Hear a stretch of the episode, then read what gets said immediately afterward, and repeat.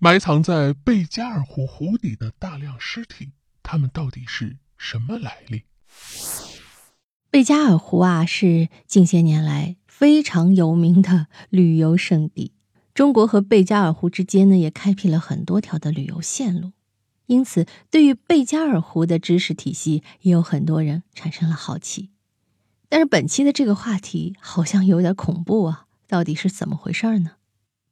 贝加尔湖，汉朝时期苏武牧羊之处，也被古人称为瀚海，浩瀚的瀚啊，或是北海。后来呢，因为游牧民族的阻挡，中国人很少再能接近这一区域。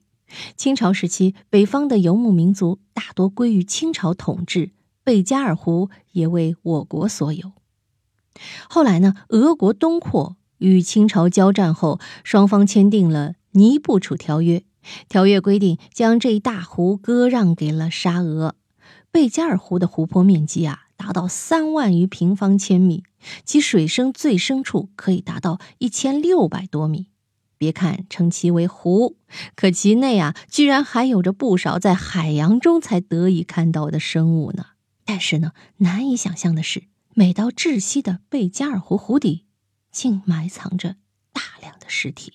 这到底是怎么回事呢？一九一七年年底，一战尚未结束之时，俄国爆发了十月革命，大规模内战在俄罗斯领土上爆发，沙俄帝国已走向末路。白军节节败退，眼看旧帝国政府即将灭亡，大批俄罗斯贵族向远东迁移。西伯利亚地广人稀，环境恶劣，迁移之时又正值冬季，气温达到了零下四十度。此时，贝加尔湖的湖面已经结冰。为了快速通过这里，逃亡队伍决定从冰面上横穿过去。在陆地上还有树木的遮掩。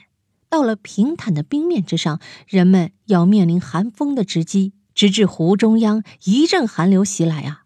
大部分人却被冻在了原地，身体僵硬，意识模糊，人们的求生欲望也被寒意吞噬。这些俄罗斯贵族就丧命在此了。在寒冷的时候，他们是冰面上的雕像；但到了次年开春之后，冰面逐渐溶解，他们也就沉于深邃的湖中。曾经的皇亲国戚，最终的命运却如此隐忍唏嘘。冰雪天气啊，在多次战争中保卫了俄罗斯，却也夺走了不少鲜活的生命。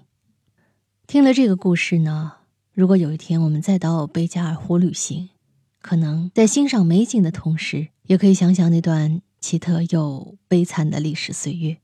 好了，密室里的故事，探寻时光深处的传奇，下期咱继续揭秘。